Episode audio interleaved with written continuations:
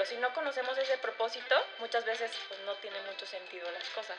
Tú le permites a tu ego crecer o usarlo para lo que realmente sirve. Nadie más va a construir nuestro destino. Si queremos llegar a un lugar, solo va a depender de nosotros. Tengo que ser fiel y agradecido con lo que tengo hoy. Sí puedes elegir guardarte una actividad para hacerla después, pero no puedes guardarte los minutos de hace rato para hacerlos al rato. Señor, por favor, si tú crees que yo tengo un propósito mayor en esta vida, no dejes que me muera.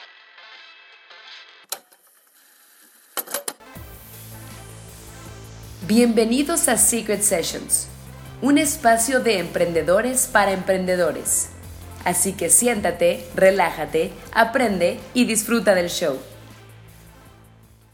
Hola, hola amigos, ¿cómo están? Bienvenidos a un episodio más de Secret Sessions, el podcast, temporada 3.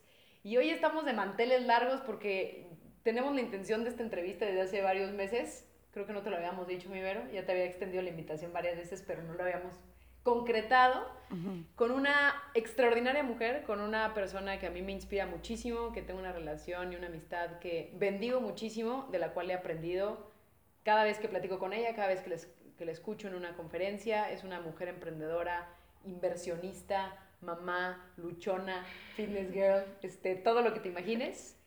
Y pues, más que presentarme yo, y antes de cederte la palabra a ti, Marian, queremos que, que Vero se presente. Entonces, Mariana, ¿algo que quieras añadir antes de que, de que nuestra invitada de super lujo nos platique un poco de ella? Bueno, hola a todas las personas que están escuchando y en lo personal yo estoy súper emocionada, súper, ¿cómo se dice? Agradecida, ¿no? ¿También? Cuando te sientes humilde ante alguien, ¿cómo es esa palabra? O sea, como muy... Pues está agradecida, vamos a dejarlo así. Porque como decía Nina en un inicio, y bueno, nadie lo sabe, obviamente porque nunca he platicado de eso, pero sí, te haces una mujer que es digna de admirarse.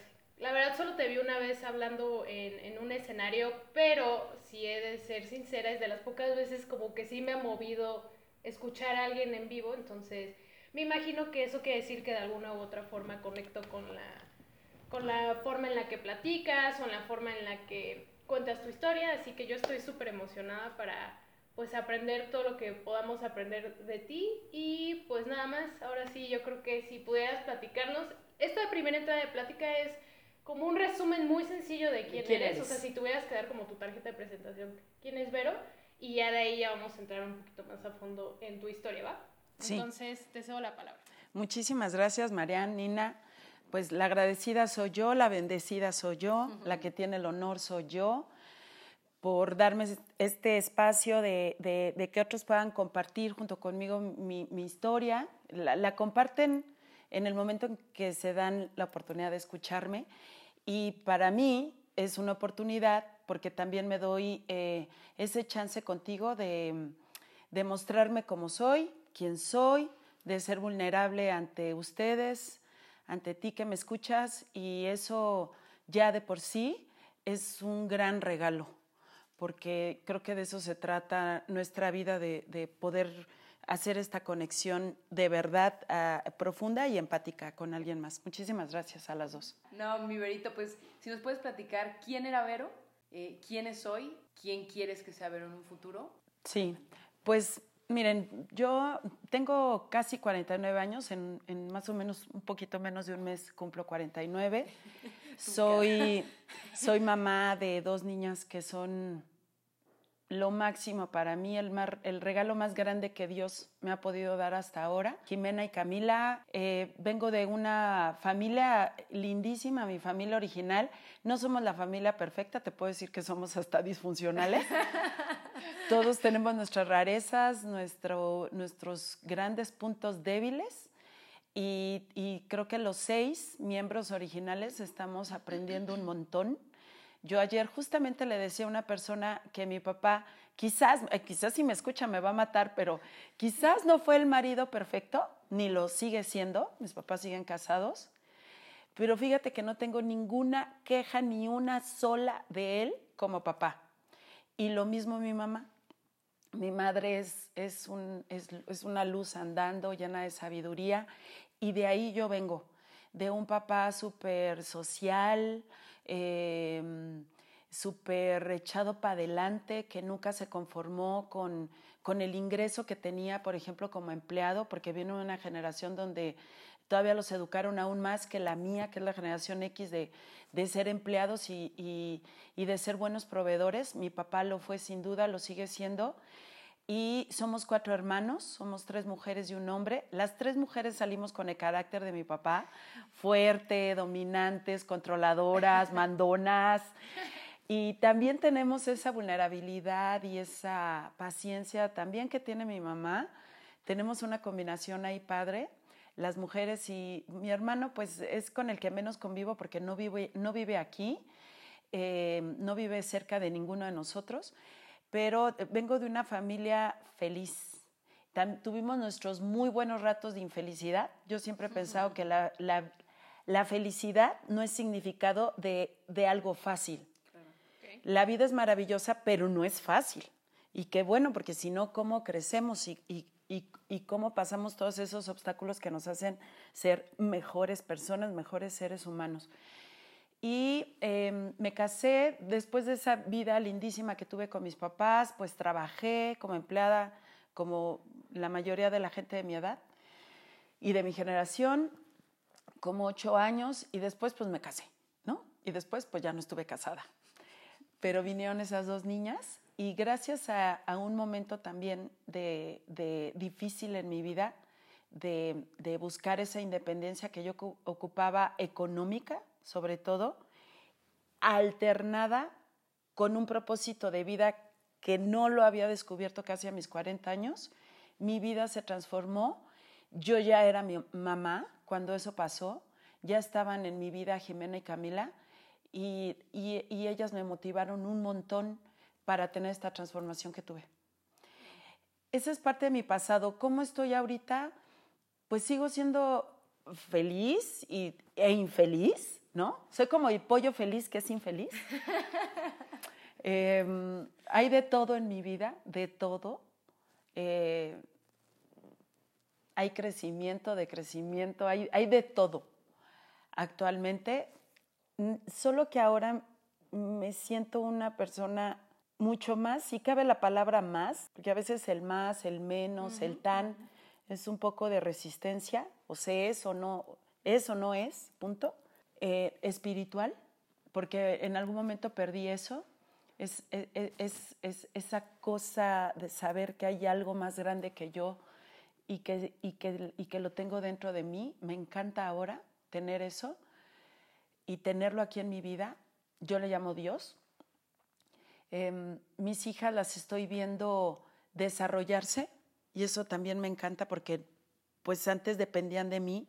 Ahorita a veces siento que yo dependo de ellas, ¿no? De que me sonrían, de que me den un beso, de que me pelen.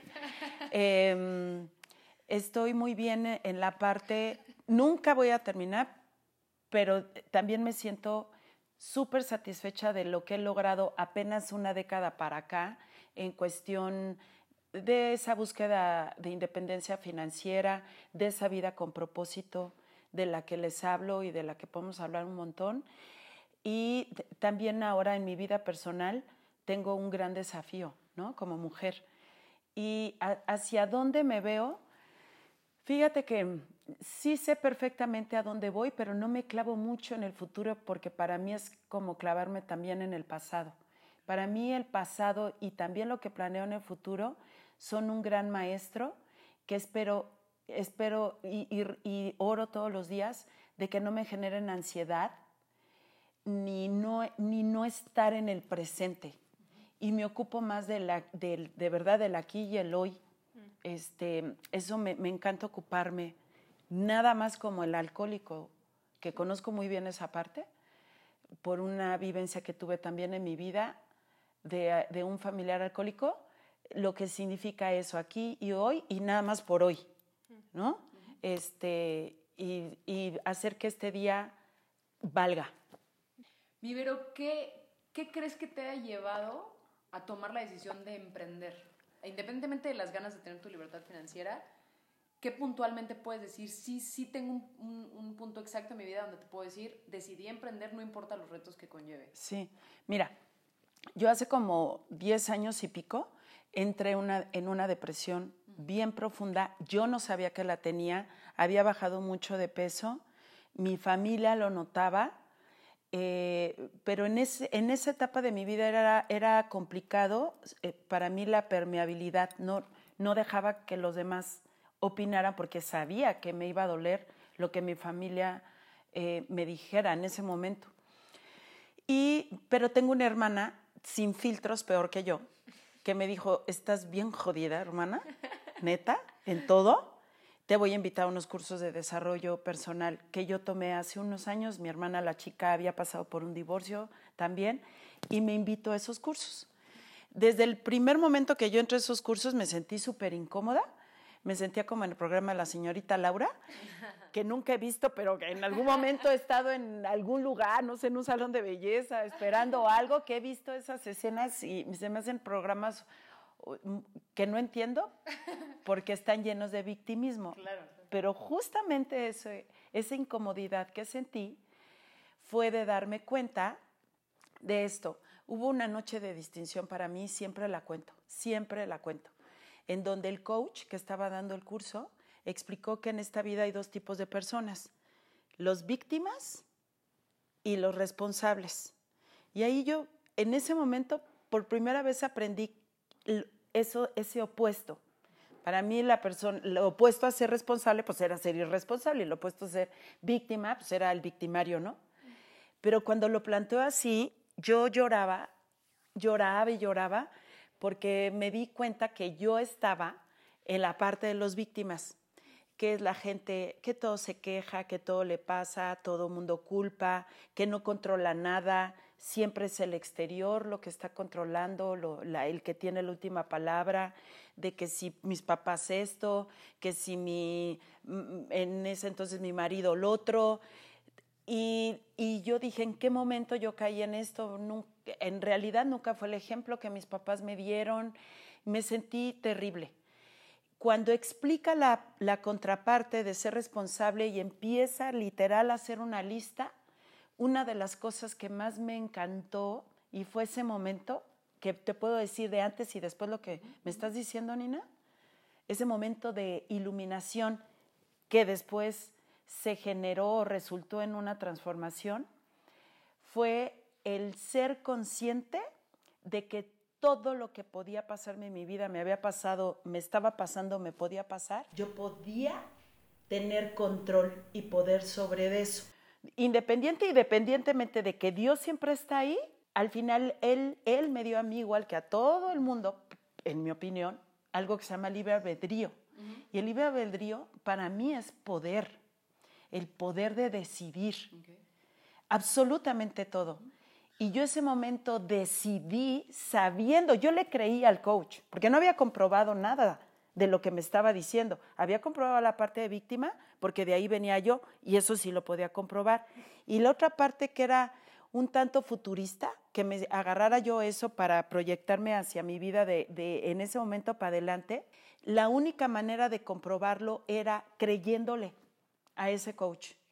Entonces, como yo le creí, yo dije, nunca más vuelvo yo a caer en este espacio de víctima, nunca más. Claro que he vuelto a caer, pero por momentos y luego luego me doy cuenta, soy consciente, porque una vez que haces consciente algo, ya no te puedes hacer güey de que, ay, yo es que no sabía. Sabía, saber de sabiduría, ¿eh? la palabra saber, ahí, tiene, tenemos que analizar todo lo que significa saber. Yo ya sabía lo que era cada cosa, es- esas dos personas que hay en el mundo. Y entonces, como ese momento yo lo decidí, le creí y después lo ejecuté, porque bien dicen que la información es poder, pero el poder no sirve nada si no lo aplicas, si no lo accionas. Y eso fue lo que hice cuando salí yo del curso, tomé la decisión de emprender porque nunca lo había hecho. O al menos no había sido consciente, Nina, porque yo creo que el empleado, también un buen empleado ambicioso, con una alta autoestima y que se reconoce como alguien poderoso, también está emprendiendo. Yo en este caso decidí emprender en, en, pues en dos industrias. En una compré una franquicia súper tradicional, que es Pemex. Y la otra compré una franquicia que ha sido todo. Bueno, me refiero a que o sea, todo el mundo la conoce y, y lo que ocupas son muchas habilidades, digamos, empresariales de, de, de dinero quizás. Pero la otra industria en la que decidí incurs- incursionar fue en las redes de mercado. Y eso ha sido un desafío. Eso sí ha sido todo un desafío. Increíble. Realmente estos cursos de transformación fue la puerta que, me que pude abrir hacia el mundo del emprendimiento y en donde he desarrollado ese emprendimiento ha sido más en el mundo de network marketing que en la otra franquicia. Una duda que creo que se aplica muy, muy bien en la vida común de cualquier persona, que es, me imagino que tú hoy sí puedes ubicar cuáles eran los hábitos que tenías en ese entonces que te sentías víctima, o sea, qué cosas hacías, y una vez que sabes que tienes que hacer un cambio, ¿qué empezaste a hacer? Y cuando lo empezaste a hacer, y obviamente, ¿no? Como todo en la vida, no todo pasa en un instante. ¿Qué te decías o cómo te sacabas tú misma del hoyo? Tal cual de, de decir, estoy haciendo lo que me dicen que tengo que hacer, pero no está funcionando. ¿Cómo tú misma te auto... Pues sí, o sea, te, te pones la gasolina para decir, pues, no importa. Entonces, si quieres, vamos paso a paso. Primero, ¿cuáles eran los hábitos que tú ya puedes identificar que tenías como negativos? Y que probablemente muchas personas que tienen ansiedad o se sienten deprimidas, probablemente hacen sin que se den cuenta. Vamos primero por eso y después vamos Sí. por lo que cambiaste. Ok. Mira, yo creo que esto mucha gente ya lo sabe, no lo digo yo, está es comprobado a nivel científico. Más o menos el ser humano tiene más de 60 mil pensamientos al día. De esos 60 mil, el noventa y tantos por ciento son negativos. De esos noventa y tantos por ciento de pensamientos negativos son repetitivos. Quiere decir que los tuvimos el día anterior y el día anterior y el día anterior y el día anterior. Entonces, esto de que cada día es un nuevo principio, aunque se escuche bobo, un, un nuevo comienzo, una nueva oportunidad, de que cada respiración es nueva, bla, bla, bla, en realidad las personas no lo ejercemos porque vivimos en el pasado. Si el noventa y tantos por ciento de tus pensamientos son ayer, no hay renovación. En, realidad, ¿no? Entonces, una de las cosas que yo fui consciente a partir de ese curso que tomé es que yo estaba en esa categoría de ser mega negativa y uno de los hábitos, eso era un hábito, pensar negativamente acerca de mí. No necesitaba que alguien más lo hiciera, ¿eh? Yo solita lo hacía. Fue que comencé a aplicar esta técnica que siempre le he recomendado de no te escuches. O sea, cuando uno está de nefasto, es, es bien profundo lo que te digo, pero cuando uno está de nefasto, uno no está en la luz, está en la sombra, está en el dark side, ¿no? En la película de, de La Guerra de las Galaxias, tocan todo el tiempo ese tema, en la parte oscura. No está uno en, en- en- nada que sea transformador, ni, ni de iluminación, ni nada. Y yo acuérdate que yo ya no quería estar ahí, ya había estado muchos años, no me había dado cuenta. De hecho, hoy posteé en mis historias eso. O sea, el, el cambio es tan constante que no te das cuenta de él hasta que madres llega algo que te sacude, que puede ser positivo o negativo. Entonces, yo decidí, cada vez que me escuchaba nefasteando, que uno se nefastea en forma de ego o de miedo, que para el caso es lo mismo, y el miedo es mentiroso. Entonces yo decidí no escucharme porque yo sé que el miedo es mentiroso. Entonces yo nada más digo, no me, no me escucho, no me escucho, no me escucho, no me escucho, no me escucho. Por ejemplo, te lo voy a, a- Ahora tengo el hábito del ejercicio, ¿no? De un tiempo para acá. Hay mañanas en que me siento cansadísima o, o que ando nefasteando. Digo, ay, no, no voy a ir. Hoy tengo flojera. Me merezco quedarme aquí. Yo ya sé que esa no soy yo. Porque mi miedo no soy yo, ni mi ego tampoco. Y no me escucho, ¿y qué crees que hago? Me levanto y me voy a hacer ejercicio. Eso ahora lo- los grandes escritores y la gente fregona que escuchamos en todas las redes sociales le llaman hábitos. Hazte de hábitos buenos y los hábitos, la constancia va a hacer que cambie tu vida. Yo así veo eso, esa es mi lectura. O sea, tu, tu mayor obstáculo era que vivías mucho en el pasado, por lo que entiendo. Sí, y eso es resultado a la vez de una baja autoestima. La gente que está llena de ego y de miedo debe de entender, no tienes que, porque tú eliges al final, pero sí es necesario que comprendas la naturaleza de esto, se llama baja autoestima, un amor propio insano. La autoestima puede ser sana o enferma. Yo estaba enferma de eso. La depresión, hay quienes opinan, Tony Robbins, por ejemplo, dice que la gente depresiva, yo estuve deprimida, es bien fucking egoísta, porque así lo dice él, es jodidamente o encabronadamente egoísta. Y, y sí es un reflejo de la baja autoestima, no, no ves más nada más que tu propia mierda, ¿no? Y hay gente, digamos, compasiva y misericordiosa de otra manera, que, que dice, es, esto está pasando para algo y has caído ahí también para darte cuenta de bla, bla, bla. Como en, en cualquiera de las dos acepciones que quieran escoger del egoísmo o de la depresión, al final hay una oportunidad para transformarte y, yo prefiero quedarme con eso. Eso está súper interesante y yo creo que ya empiezo a entender por qué en lo personal te admiro mucho, porque yo en lo particular, y es algo que ya he hablado abiertamente en mis redes sociales, soy una persona que tengo mucha ansiedad que por lo que entiendo, tú también, de, o sea, por lo que entiendo, la tienes, pero la dominas, porque yo creo que en lo personal la ansiedad nunca se quita tal cual, simplemente sabes cómo, cómo dominarla. Y que soy una persona que ya también me dijo un coach que vivo mucho en, o sea, no vivo mucho en el presente, vivo mucho en el pasado, vivo mucho en el futuro y por eso siempre estoy angustiada de una u otra cosa, ¿no? De las cosas que no se pudieron cambiar y de cómo va a afectar el futuro, ¿no? Entonces, en esa parte está interesante y ya ahora ya entendí por qué tu mensaje me hacía tanto como clic. El, el pasado nos genera tristeza, el futuro nos genera ansiedad y fíjate que no lo controlo Nada más quiero compartirte eso. ok, No lo controlo. ¿Sabes qué hago? Lo suelto. Es bien padre soltar. El- eh, aplico la técnica de la respiración cuando me siento así, porque soy nerviosita o me pongo nerviosa. Es es que las palabras importan. No, no soy nerviosa. Me pongo nerviosa, me pongo ansiosa, me pongo de nefasta cuando dejo de confiar. Y la, una de las maneras de confiar, pues es soltar. La confianza es, la confianza tiene que ver con fe. Este, y, y eso me ayuda mucho, Marian. Así de, Me siento como viendo mi ah, no, en, el curso nos decían, ¿qué chingados importa hazlo de todos modos? Sí, sí, sí. Es una forma de decir, pues para, eh, eh, por ahí hay un video muy padre que no me acuerdo de quién es, que dice, eh, cada vez que tú te preocupas, no dejas de estar aquí. Mm, sí, claro. Y cuando dejas de estar aquí, dejas de vivir.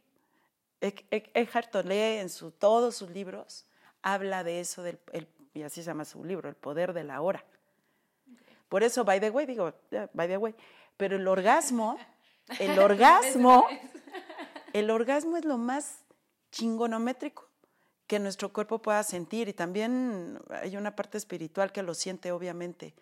Yo te aseguro que no hay una sola persona en este mundo que cuando está teniendo un orgasmo está en el, en el pasado o en el futuro. Qué bueno que no.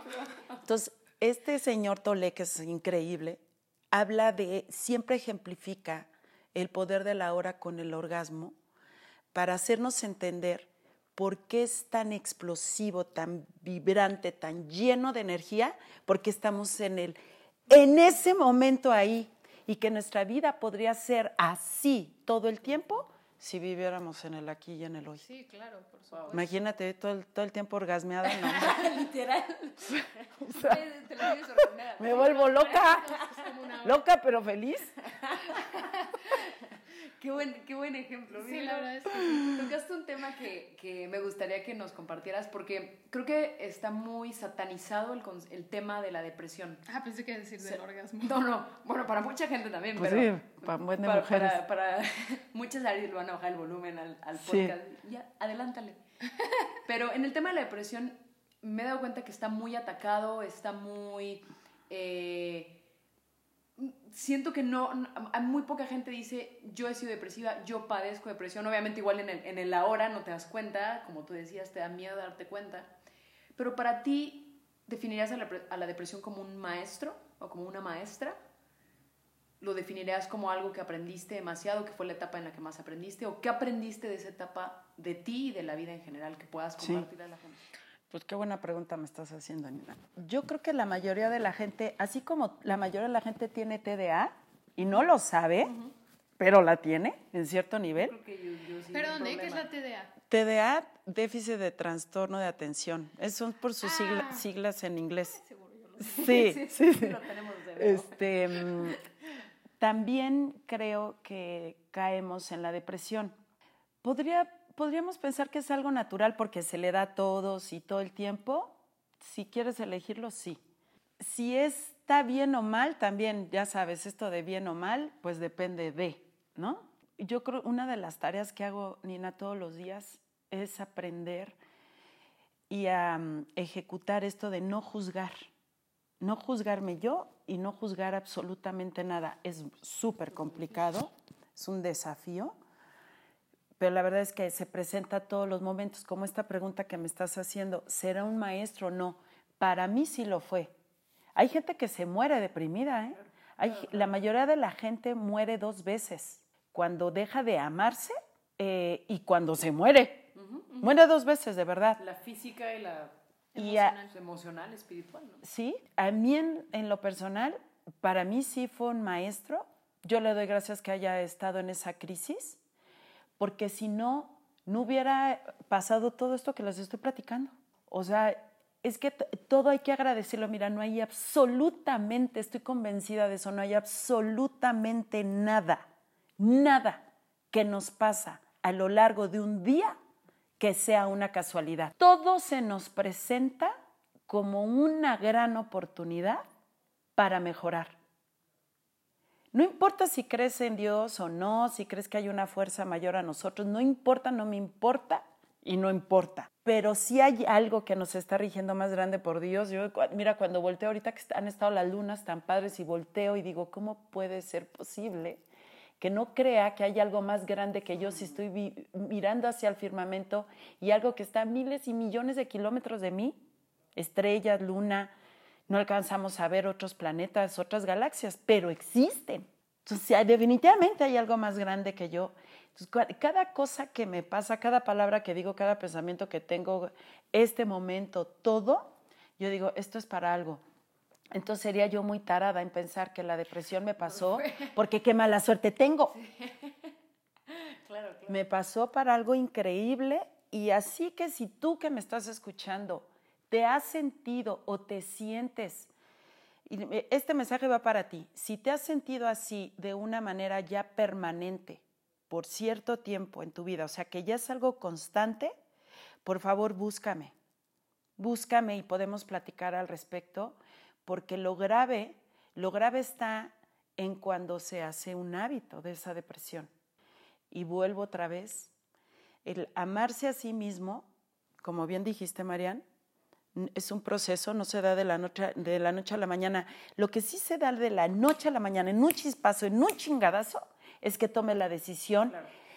Y, la, y la decisión viene cuando hay un tema de aceptación. Cuando no aceptamos, pues ¿cómo vamos a decidir? Si yo no acepto que me estoy muriendo de hambre, no voy a decidir pararme y hacer algo mecánico si tú quieres, como es pararme y comer. Está muy cañón que alguien se muera de hambre hoy en día. No- y no quiero caer en un tema así que, que vaya a ser un tema para juzgar. Yo sé que hay muchísima gente, desafortunadamente, que tiene problemas de hambruna Sí, claro. lo sé, pero también sé que hay una naturaleza que nos alimenta de alguna u otra manera y que no creamos nosotros. También lo sé. Esa, esa película del Rey León tiene tanta, tantos mensajes y habla de eso también. ¿Qué voy a comer hoy? Siempre hay, siempre hay caminos. De- decidirlo es, es, es la parte más complicada. Encontrar la respuesta. allá adentro de ti hay tantas respuestas yo siempre he pensado, la tecnología es todo aquello que le ayuda al ser humano a mejorar su vida. Y nosotros tenemos una tecnología inherente, porque Dios nos dio tres regalos, que en realidad son cuatro, que es cuerpo, mente, alma y espíritu. Y, y si nosotros nos diéramos cuenta de esos cuatro regalos o cuatro poderes, no seas mamón, o sea, cambiaría toda nuestra vida en un instante, saberlo de sabiduría, ¿eh? Y el tema de la vulnerabilidad, pero ¿tú crees que es algo que es algo importante hoy en día? Yo te voy a poner un ejemplo. Nosotras, además de también dedicarnos al, al mismo negocio de, de mercado en red, eh, manejamos redes sociales, trabajamos en el área digital y así, nos damos cuenta que hay mucha falsedad, por ejemplo, a la hora de, de, de estar en un teléfono, ¿no? A la hora de estar en, en YouTube, en Instagram, en, no de toda la gente, porque nos da miedo romper la barrera de la vulnerabilidad y es algo que hemos estado practicando cada una de nuestras redes últimamente, ¿no? O sea, ¿sabes qué? Si, si quise correr una carrera, no te voy a mentir y te voy a decir que la corrí perfecta. Si se me acalambró la pierna en el segundo kilómetro, pues te lo voy a platicar porque eso te va a enriquecer más. ¿Tú cómo ves de valioso o de poco utilizable hoy en día el hecho de decir soy vulnerable, me abro ante ti porque me ha pasado esto, me he sentido así, en vez de solamente dar un resultado que se ve lejano?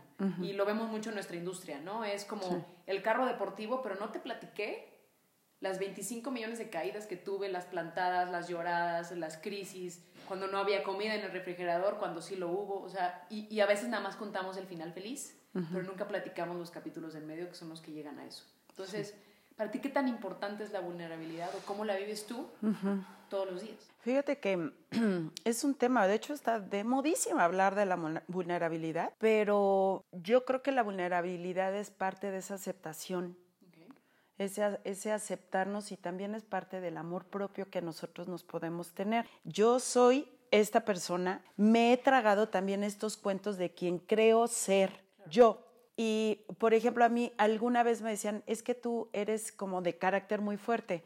Les voy a platicar esta anécdota. Mi abuelita de chava, sobre todo cuando fui creciendo, cuando estaba puberta, pues, me decía siempre, porque yo todos los veranos, todas las vacaciones, nos llevaban a Tampico, mi familia es de allá. Y mi abuelita me decía, ay, mijita, ¿qué carácter tienes? Saliste igual a tu papá. Entonces, yo nací creciendo que yo tenía algo mal en mi carácter y aparte que mi papá tenía algo malo, fíjate.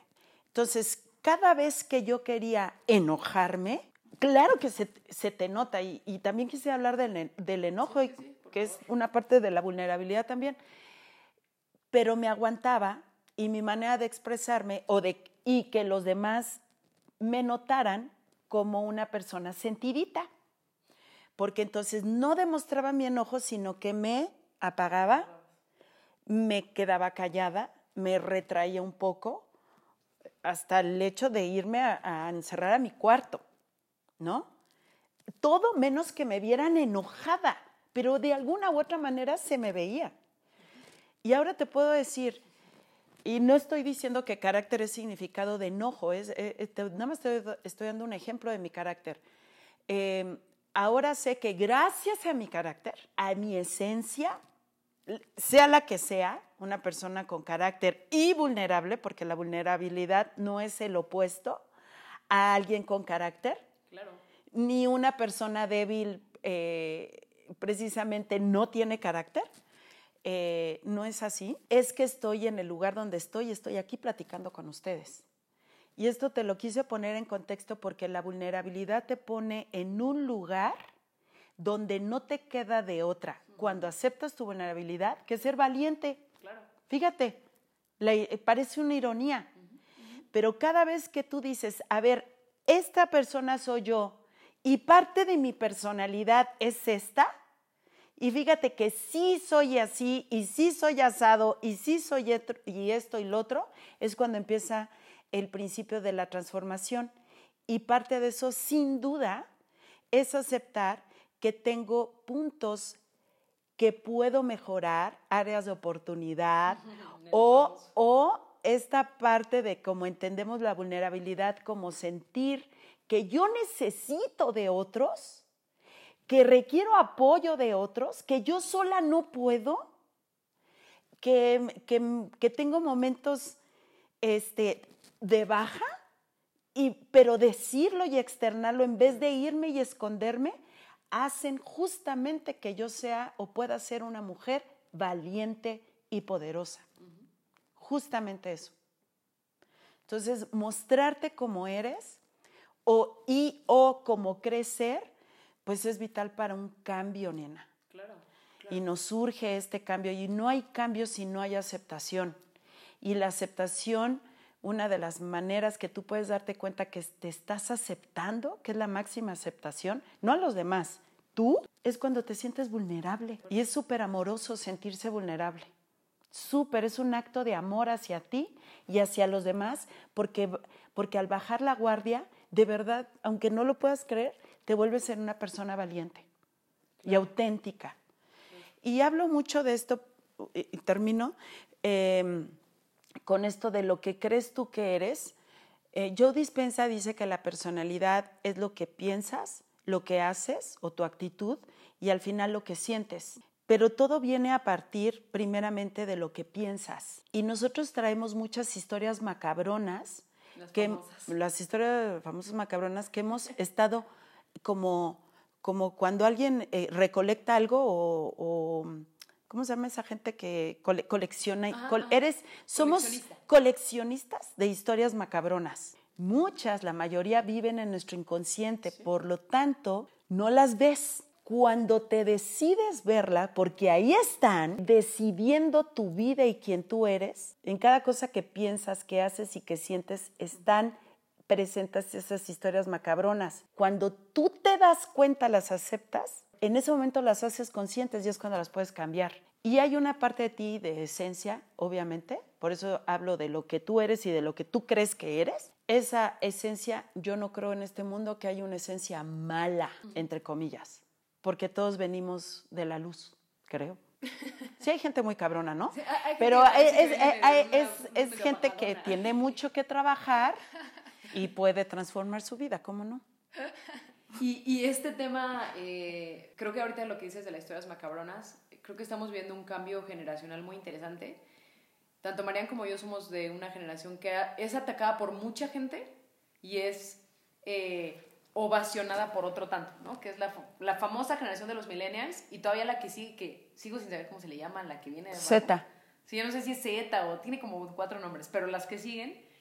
Y ahora está mucho el concepto de, pues quizás la gente que más ataca a esta generación es la gente que nos educó, la mayor parte, ¿no? Porque somos una generación que hemos heredado problemas climáticos, problemas económicos, ta, ta, ta. Y además está mucho el mensaje de somos huevones, somos mediocres, no sabemos para dónde vamos, aunque no, no sea una, una, una idea genérica para toda la, la pues que valga la redundancia, para, todas las, para toda la generación millennial, ¿no? Entonces, para ti, mi Vero, que es un mensaje que te gusta dar también, que lo platicábamos antes de la entrevista, hablarle a los jóvenes, ¿qué historias macabronas has notado que como generación no estamos contando? Y tú, que eres, no sé qué generación seas, parece X. millennial, pero no sé cuál es esa. X. O sea, eres la despuesito. Es que está la generación baby boomer, la generación X, luego la Y o llamada millennial, Y de ahí las... pero el nombre, digamos, este, Real.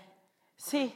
Este, es que to- y acuérdense que todos nos dan comi- comidito y a la boca, o sea, Sí. así le llamaron, ¿no? Generación Y y por eso viene la nueva, Z. como que la Z, que mis hijas ya son parte de esa generación. Wow. Ah, claro, sí es cierto. Incluso se dice que para esa generación no se han creado ni siquiera los trabajos para esa generación. No existen todavía. Es todo, es un tema bien profundo. Pues fíjate, todo 20 de ese coincido sí. con todo lo que dices porque también he escuchado todo eso. Claro, claro. Y acuérdense siempre, igual todo lo que estoy diciendo yo es, es mi percepción, es mi idea de lo que es la vida, Claro. ¿no? Y tú tienes la tuya y esa es súper sabia, siempre y cuando esté llena de amor. Cuando no está llena de amor no es verdad, la verdad es una, nada más. Y la verdad es que nuestra esencia está llena de amor. Y justamente de eso quiero hablar para responderte, platicar esto que me estás diciendo. Yo creo que las etiquetas nos han hecho mucho daño a todas las generaciones eh, así como educaron a los baby boomers a que eran trabajadores, ¿verdad? Y antes de los baby boomers hubo más trabajadores y antes más y antes más y antes más. Cuando dejamos de, de emprender, te, te estoy hablando de cuando llegó eh, el feudalismo y después la industrialización y demás, empezó a haber categorías de seres humanos hasta la fecha. Lo que estoy viendo ahora con los millennials es que ya no se están tragando esos cuentos muchos de, de, de por qué voy a entrar yo en esta categoría, no quiero. Entonces, al no querer trabajar, porque vienen de, un- de generaciones de trabajadores, entonces muy probable que mucha gente diga, ah, huevón, pero te voy a decir algo. Eh, y, y, eh, tenemos ahorita alguien que está gobernando cierta parte de lo que es un país, porque él no me gobierna de ninguna manera. Claro, claro, claro. Que no, que, que eh, yo no veo muchas noticias, la verdad, pero esto de que les voy a dar dinero a los, a los ninis, y aparte dicen ninis. Qué, qué, qué feo que un, un jovencito se trague esa etiqueta para empezar. Porque los chavos de hoy traen todo para cambiar este mundo. Traen todo para ejercer su poder creativo, de innovación, de, de carácter, de una personalidad diferente, de desafiar un chorro de cosas. Y qué gacho que te tragues ese cuento de yo no soy ni bueno para esto ni bueno para lo otro. Es que se puede ser bueno en mil cosas, ¿no? Y hoy más que nunca, por eso le, eh, hay- ahorita viene un tema también, de, tu pregunta nos debe llevar a un tema importantísimo, que es la revolución en la educación. y creo que ese es el tema para, lo, para la generación millennial, que de lo que, no de, de lo que deberían de estar súper inconformes y haciendo toda una revolución es de la manera en que lo siguen educando, porque me doy más cuenta yo como generación X que la educación que se está impartiendo en todo el mundo no sirve que ellos mismos. Claro. Y la revolución en la educación, una de las cosas que más va a funcionar es que cada individuo de esa edad y hasta de la mía y obviamente de la generación Z, es que sepan, hoy, ahorita, urge que te pregunten, ¿para qué soy bueno? Y que ejerzas eso como tu gran pasión y que la desarrolles. Porque acuérdate que a nosotros, una vez en una plática donde tú estuviste, escuchaste esto. No es que nos repartieran unas cartas como el póker y que te dijeran, tú tienes el as de diamantes, tú el trébol, tú el corazón, tú. No, no, no. Tú el picas. No. Lo que se nos dio nada más fue como un principio para desarrollarlo. Para eso la educación superior. Nada más es un principio para que desarrolles todo lo demás.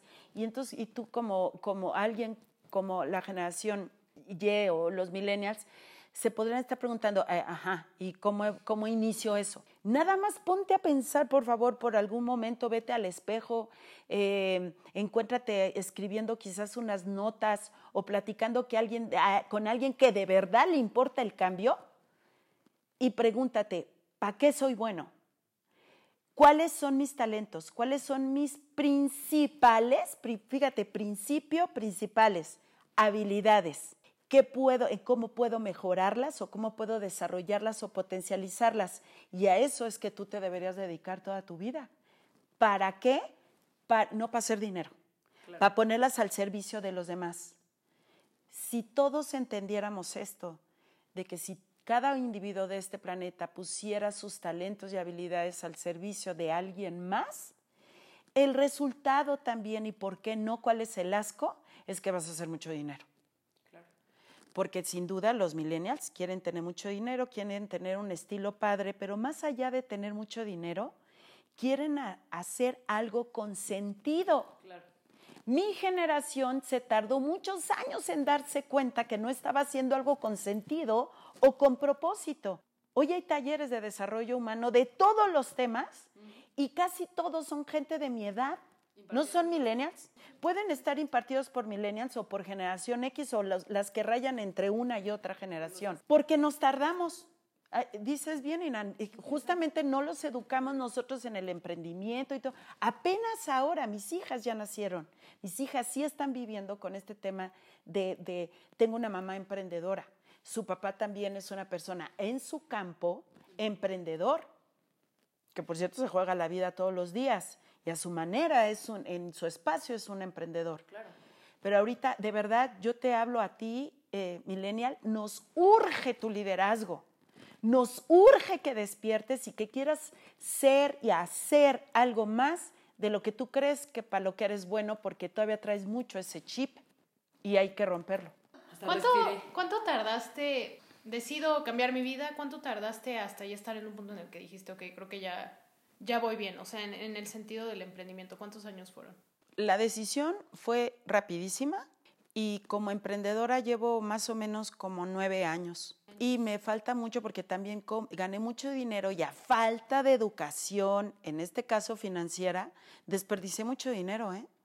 Que sabes, también una de mis historias es que al principio sin duda quería hacer algo con propósito, e- er- era algo que no sabía que yo tenía hambre, pero era un, un- deseo ardiente de hacer algo con sentido, sin duda lo tuve, pero también quería hacer algo para tener dinero. Y yo te digo algo, trabajar por dinero te va a salir carísimo, carísimo porque eh, hacer dinero nada más es una consecuencia de ejercer, otra vez voy con lo mismo, tu pasión, tus talentos, tus habilidades, hacer algo que aunque no te guste, lo hagas si es en beneficio tuyo y de otros, ¿no? Em, ¿Cuánto tiempo llevo? Lle- Llevo nueve años en realidad como empren- co- emprendedora y quizás ahora puedo decir que soy empresaria, pero me falta un montón, Marian, porque ahora sé cosas que antes no sabía y que aprendí a base de fregadazos o en este camino de los nueve años. O sea, ahora eh, quizás si en, en algún momento me importó una marca, por decirte algo así, o, o seguir un diseñador, porque vengo de esa generación, yo a mis hijas, o sea, "Eh, mira, cómprate esta, ¿no? Porque es de marca. Ay, mamá, claro que no. ¿Cómo vas a pagar eso? ¿No? Mis hijas me dan a mí lecciones de vida también. Quizás ahora yo ya no estoy dispuesta a eso, porque yo ya sé que yo no soy esa persona y que esa imagen es puro, mira, bullshit, puras historias macabronas también que el mundo no necesita. No necesitamos el cinturón Ferragamo, ni el coche de, de- logo en, en el cofre, ni nada de eso para hacer la diferencia en este mundo. Y hay algo, ah, y, y- y te lo digo a ti también, millennial, el otro día vi esto y me encantó y lo voy a agarrar de bandera. Es una frase que dice, yo creo en México, pero la palabra en está tachada, porque en realidad lo que importa es yo creo México. Ah. ¿Y cómo lo creo? Con mi trabajo, con mi iniciativa. La iniciativa nadie te la da, tú la tomas. Por cierto, millennial, nadie te la da, tú la tomas. Si tú vas a recibir algo de a gratis sin hacer nada, aléjate de esa persona. Aléjate de esa persona que te está dando algo sin que tú des algo a cambio, porque te va a hacer mucho daño en tu vida.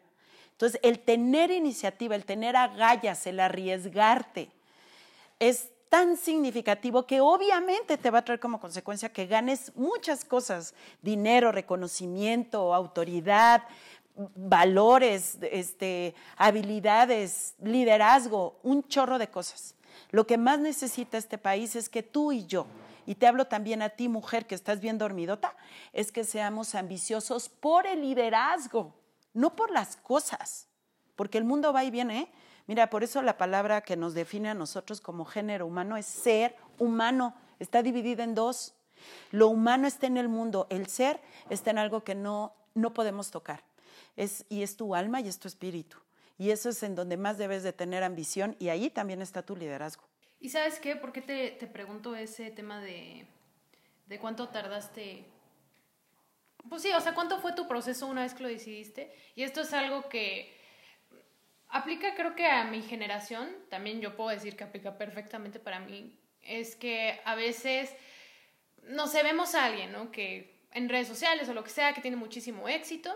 Y como no ves, como decía Nina, no ves como el punto de inicio hasta que tuvieron lo que sea que esa persona le haga feliz y que tú anheles tener también, crees que es como pues instantáneo, ¿no? Todo lo que, todo lo que pasa. Y, y pues la realidad es que no. Entonces, creo que siempre es muy, muy valioso el, el saber que realmente, pues que realmente sí hay un proceso de las cosas, ¿no? Y de hecho muchas personas que yo admiro, curiosamente, ¿verdad, Nina? Todos como que tardaron unos 10 años como para decir, ok, como que ya... Ni siquiera decir ya estoy en donde quiero estar, simplemente para decir como, ok, creo que ya puedo estar un poquito más tranquilo de lo que quiero. Y retomando rapidísimo la cuestión de los hábitos negativos con los hábitos positivos y todos los retos que encontraste, ¿cuáles son las cosas que en estos 10 años inclusive te ha pasado que quieres tirar la toalla. O sea, que, que dices, sí voy bien, pero me pasó esto y fue, pues, perdón por la palabra de la chingada, pero seguiste. Porque también es súper importante y justamente, si mal no recuerdo, por eso me había gustado tu plática de Las Vegas, porque creo que tú sí llegaste a platicar por dónde iniciaste. Y lo que me había pasado con algunos otros oradores es que no sabía, o sea, yo no tenía como un punto para decir, ok, o sea, está en donde a lo mejor yo estuve y sí puedo decir, ok, si recorrió todo ese camino, que eran piedras, espinas y demás, y ya está allá arriba en ese escenario con un sentido como más de, pues no sé, como que más como agradecida con la vida, de que ya tienes cosas que querías y demás. Yo creo que es bien importante que la gente sepa, ya sea como dices, emprender tanto como empleado en, en tu área o emprender una empresa o un proyecto, lo que sea, pues también saber que una es mucho, no necesariamente mucho tiempo, pero sí va a tomar tiempo. Y también que sepan de la boca de otra persona que pues también va a haber veces en las que por más que apliques lo que te enseñen y demás, pues obviamente te vas a caer como cualquier cosa en la vida, ¿no? Y que vas a tener que, que, que, ver la forma en la que tienes que superar eso para continuar. Entonces, ¿cuáles fueron las cosas en ese lapso de, de años que dices, me pasó esto y sentía que me llevaba el tren, pero lo pude superar? Sí, pues mira, yo creo que en el mundo del emprendimiento, mm, sin duda, eh, se requiere este rasgo importante de la valentía y de la templanza, porque empezar, todo mundo puede empezar algo, terminarlo no. Ser millonario no es fácil, si no todo mundo sería millonario. Eh, ser constante, se habla mucho de la constancia, de la disciplina hoy en día. Yo eh, coincido, siempre les digo a mis hijas, es mucho más importante su constancia y su disciplina que, que la mayor de sus inteligencias que ese es otro tema padrísimo, cada persona tiene diferentes inteligencias, hay muchas inteligencias. Eso es algo que también te va a ayudar muchísimo eh, a eh, conocer y saber que la tienes para ser constante, ¿ok? Porque en el, en el camino del emprendimiento te vas a dar cuenta que no eres muy bueno o bueno para muchas cosas, pero no te castigues porque acuérdate de la autoestima, ni te juzgues ni te condenes el ser humano siempre está enfocado en lo que no funciona de sí mismo en vez de lo que funciona de sí mismo. Y a mí justamente lo que me ayudó a ser constante es enfocarme en lo que sí funciona de mí. Y lo que sí funciona de mí es saber que yo no quiero estar como estaba antes. Fíjate, es un conocimiento. No me, no me cuesta dinero, Nadie me lo va a dar, nadie que esté fuera de mí, ni ninguna circunstancia lo va a definir más que mi propio diálogo interno conmigo misma de saber que aunque es difícil lo que esté pasando, aunque haya crisis en el mundo, aunque haya contracciones económicas en el mundo, aunque yo no sea perfecta, hay algo de mí que sabe que no quiero volver a pasar, al menos en esta vida. Eso me ha ayudado muchísimo. Y la otra, como te decía, cuando estoy de negativa no me, no me escucho. Eh, una de las cosas que más he, entendido, quitándole el más, de todo este mundo o esta vida emprendedora, es a que yo no debo de escuchar a los demás si no me van a hacer, no van a provocar que yo mejore. Porque mira, a mí me importa el mundo, pero no me importa lo que diga el mundo de mí. A mí me importa el mundo y me importa tanto que no me voy a caer. Pero no me importa lo que digan los demás.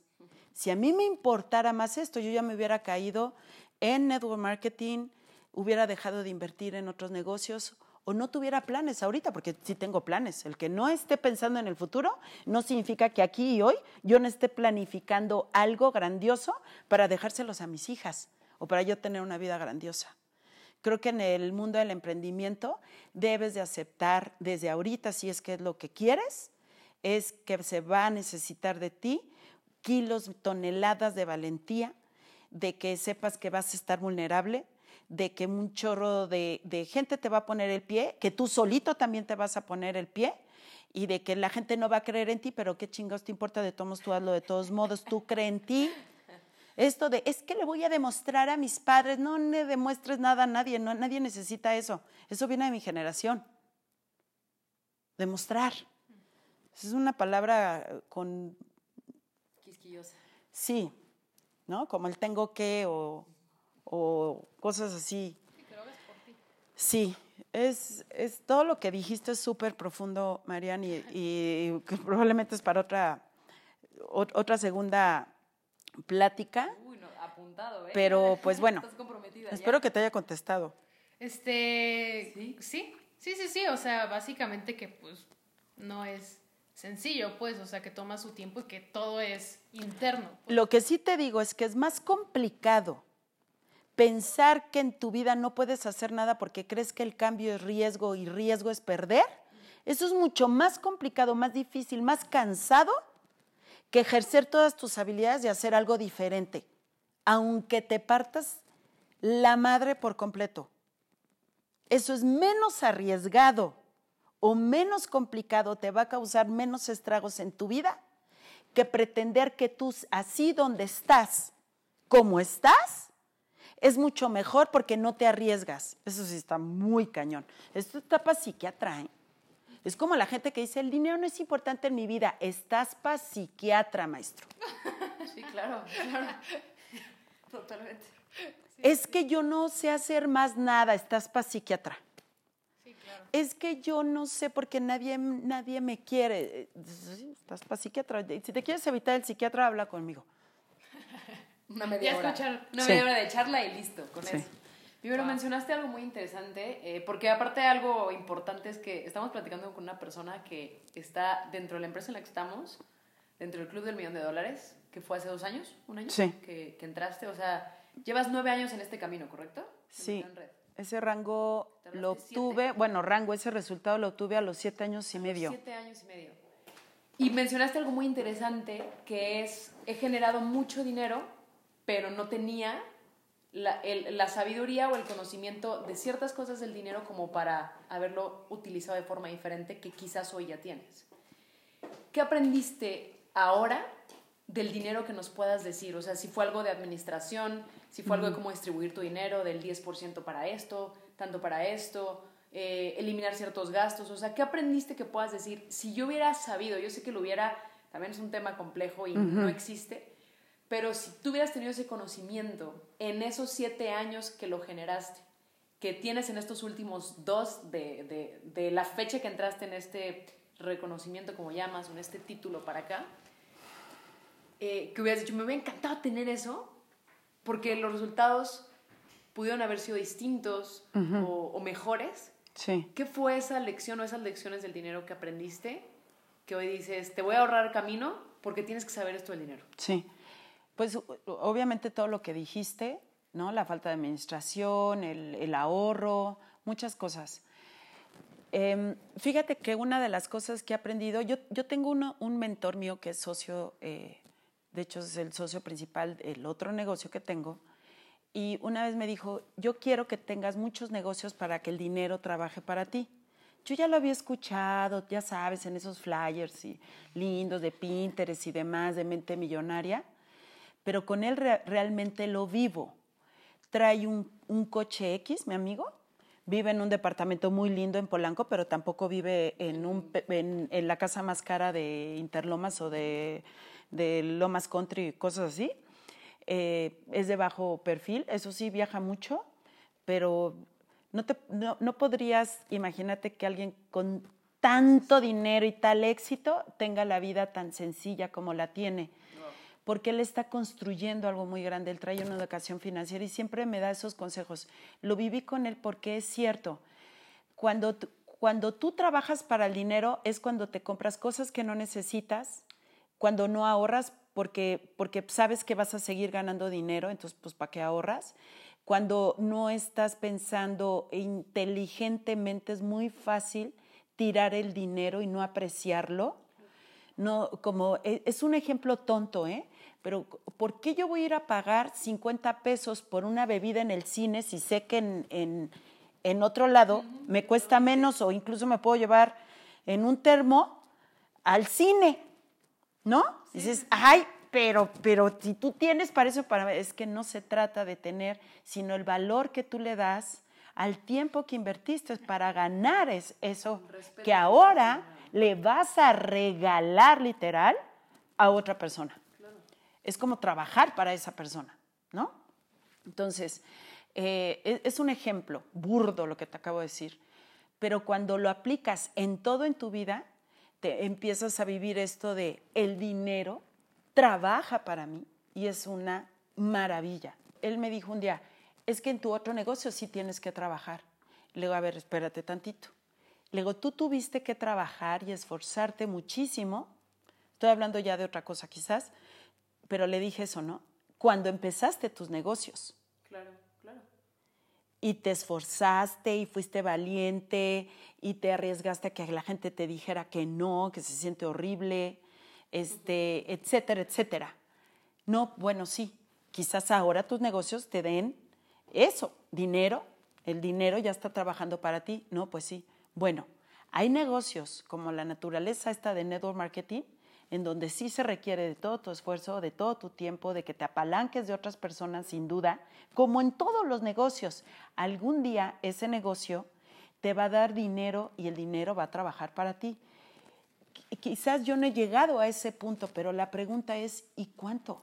¿Cuánto es suficiente? Exacto. ¿Cuánto es suficiente? Pues yo, para empezar, eh, te lo pongo así en términos muy prácticos. Yo sí quiero dejarles un legado a mis hijas en todos los sentidos, en todos. Eso incluye lo económico. Claro. Quiero no agobiarme, quiero, quiero enfermarme en una cama linda en un- y no en una cama de la seguridad del, la- Sí, sí, del- sí, sí. del sector salud público de este país, ¿no?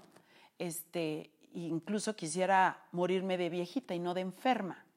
Y hasta, hasta para tener salud te cuesta dinero. Entonces, entiendo muy bien el valor del dinero. Sí les doy ese tip, todo lo que les dijo Nina, ahorra un porcentaje, no gastes en tonterías, pedir comida en Uber Eats te sale muy caro, eh, ir a comer palomitas y refresco al cine te va a salir caro en todo, a tu bolsillo y a tu salud, ¿no? dos. Este, yo ahora agarro un ciplo con un topper y me llevo las nueces como las que les di al cine, ¿no? Pues son eh, ciertos cambios que sí te traen beneficios, sin duda, a, a varias cosas, no solamente al bolsillo. Y la otra, invierte, invierte en ti porque eso también te va a traer mucho dinero. O sea, si vas, si vas a gastar, gasta en ti. En ti me refiero en algo que está dentro de ti, Sí, sí, sí, sí. más allá de que gastes algo que esté fuera de ti. ¿No? La percha es la percha, ¿eh? Así que ahí sí no importa la, etiqueta que te pongas del diseñador que quieras y la percha te voy a decir qué es para mí. Tu corazón, tu personalidad, acuérdate que ya expliqué qué es personalidad, tus deseos de cambiar, de cambiarte tú y por lo tanto de transformar el mundo en el que vives. Nosotros vivimos en un mundo, si tú quieres, que se llama México. Eso es percha. Las intenciones que tú tengas todos los días por mejorar. Ayer, fíjate, me pasó algo rápido, rápido se los cuento. fui a entregar, fui a entregar un producto que me pidió un cliente y me metí a un estacionamiento y al salir del estacionamiento veo una viejita y pensé que nadie la dejaba pasar. Entonces yo ya me había atravesado para que la dejaran pasar de una acera a otra y me dice la señora, no, no, no, es que no voy a pasar señorita, muchas gracias. Le digo, y le digo, ¿y qué hace aquí? Muy grande la señora, ochen- de ochenta y tantos años. Me dice, voy, al, voy a mi terapia. Y yo casi lloro, porque mi mamá tiene 70 años, eh, no le gusta manejar, en cierta manera hasta ahorita es una mujer independiente y, y yo tenía prisa. Ah, el tiempo. Acuérdate que todo se puede repetir, todo, menos el tiempo. Y lo que hice fue llevarla al, al hospital donde tenía que hacerse su terapia y le dije que por qué iba sola a su terapia. Me dijo, porque no quiero molestar a mis hijos. Entonces, bueno, me hizo pensar muchas cosas, dije, eh, ¿no? Mi, mi mente limitada, que la tengo por supuesto y que quiero abrir cada día, quiero abrirla cada día más, dije, yo no quiero que esto me pase, yo quiero tener un chofer cuando tenga esa edad, quiero que alguien me lleve, efectivamente no quiero pedir favores, aunque aguas, pedir favores es algo hermoso y hacerlos también es igual de hermoso, igualito. La señora quiso pagarme con dinero y le dije, claro que no, señora, ¿cómo cree? Bueno, déjeme regalarle un arroz que le iba a regalar a la terapeuta que me atiende. Y mi primer pensamiento es, no, ¿cómo cree? No, mi pensamiento. Pues sabes que recibir está tan lleno de amor como dar. Y le dije, este sí se lo acepto y me lo voy a comer con mucho gusto, aunque su terapeuta hoy se quede sin su comida. Y, y, y es este, el, el, el mundo del, del dinero debe de circular más, Nina. O sea, si yo soy buena para hacer dinero, tengo que hacer que de una u otra manera circule, pero hay que saberlo circular con inteligencia, con compasión, con amor. Y, y, por último, te aconsejo en el tema del dinero, no te quedes con un solo ingreso, busca varios en tu vida. Ahora hay un movimiento en Estados Unidos que se está llevando en todo el mundo, incluyendo en el nuestro, que es esta economía del medio tiempo. Busca cosas que tú puedas hacer en tu medio tiempo porque te pueden llevar a una riqueza verdadera. Y muy rápido, más sí. rápido de lo normal. ¿no? Sí. La gig economy. La gig economy, que no es otra gig, que significa eso, medio tiempo. Ahorita que estabas diciendo cuando alguien te dice no y que se siente feo, a mí en lo personal sí me gustaría saber cómo lidias con el no, porque a mí me cuesta mucho trabajo. Uh -huh. Pues vacúnate. ¿Me vacuno? Sí. O sea, acepta, acepta, fíjate la palabra que estoy diciendo. Acepta que todo el mundo te va a decir que no. ¿Te acuerdas lo que dije muy al principio? La gente vive en qué? ¿En lo negativo o en lo positivo en la mayoría de sus pensamientos?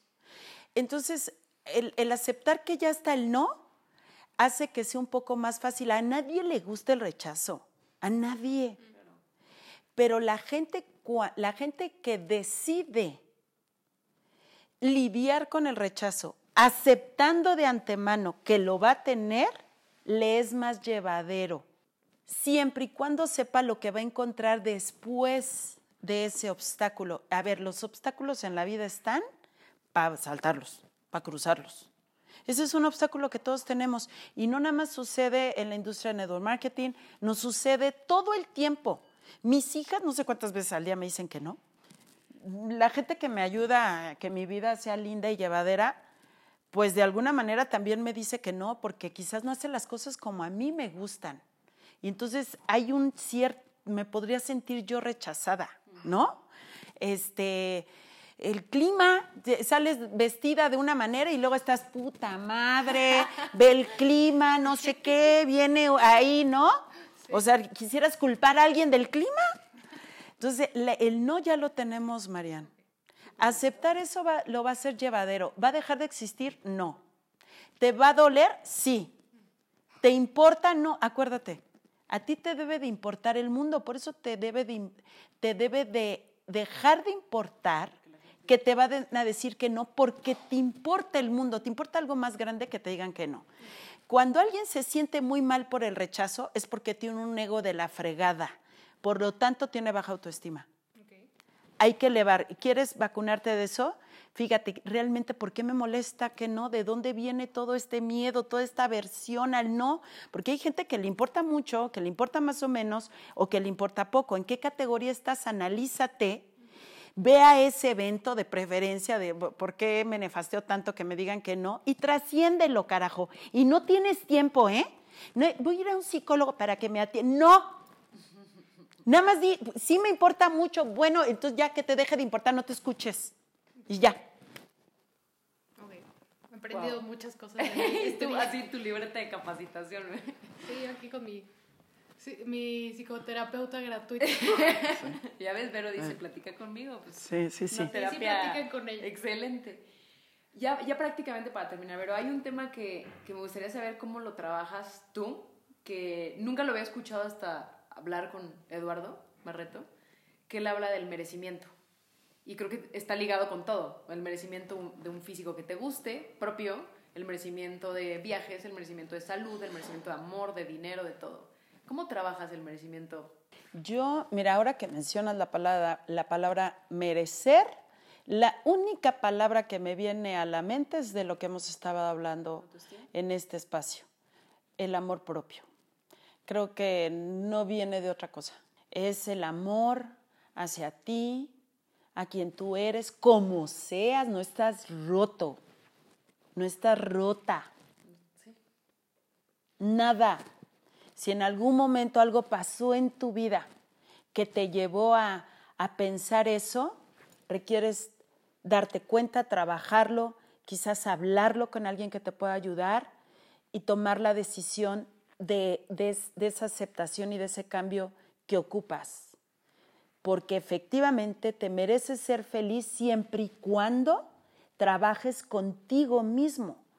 Tú eres lo más valioso que tienes en tu vida. Yo no sé si te sirva verte por el, en el espejo cinco minutos o te sirva ver hacia el cielo cinco minutos o a la naturaleza o todo lo que te rodea o darte cuenta que estás respirando. Por lo tanto, te mereces vivir. Pero ¿cómo te mereces vivir? Hay quien se merece vivir mediocremente, quien se merece vivir a lo grande, quien se merece vivir sabiendo que va a tener o que ha tenido momentos difíciles en su vida, pero continúa y continúa y continúa. Conocemos tantas historias de resiliencia, de gente que de la nada y de lo más bajo ha transformado su vida y de misma gente que le ha pasado eso y que se ha llevado al carajo su vida y la de otros. Al final, tú estás ejerciendo un poder, el mismo poder que tengo yo de libre albedrío de decidir qué estás haciendo por tu vida. ¿Te mereces vivir mientras estés respirando? Sí, pero, pero se vive de, de muchas maneras y tú mereces vivir de muchas maneras. ¿Cuál escoges? También está en tu decisión. Eh, el, el, merecer toda la abundancia, toda la belleza del mundo, el amor y el desamor también, los aciertos, los desaciertos, estar bien, estar mal, tener frío, tener calor, amar y después no amar, tener y no tener, todo eso, de eso está hecho la vida.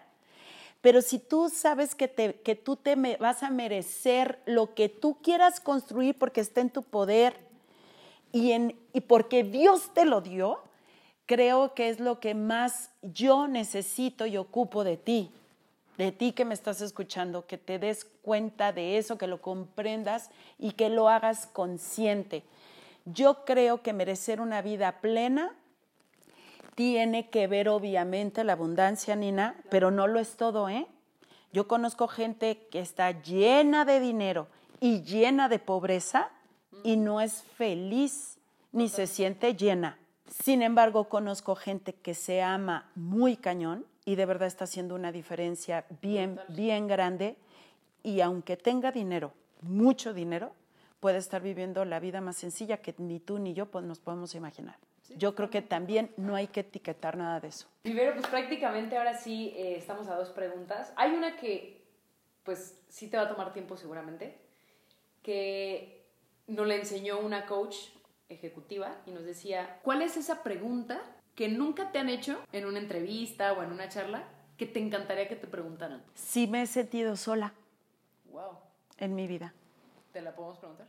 Sí. ¿Te has sentido sola en tu vida? Sí, muchas veces. Y a veces me gusta y a veces no me gusta.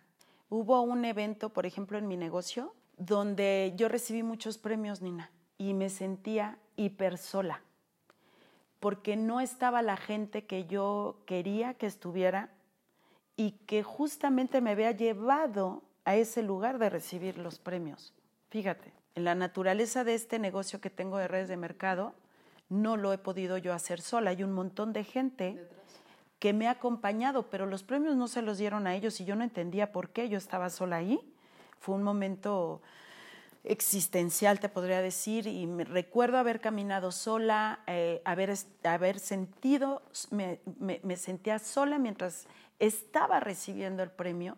Cuando me regresé al lugar donde ya iba a estar con todos y mis premios, y yo me sentía sola porque todos los demás estaban en otro lugar, porque quizás alguna vez una amiga me dijo, pues es que ellos no, no hicieron lo suficiente, pues para haberte acompañado que siempre está el ego de la fregada ahí presente, ¿no?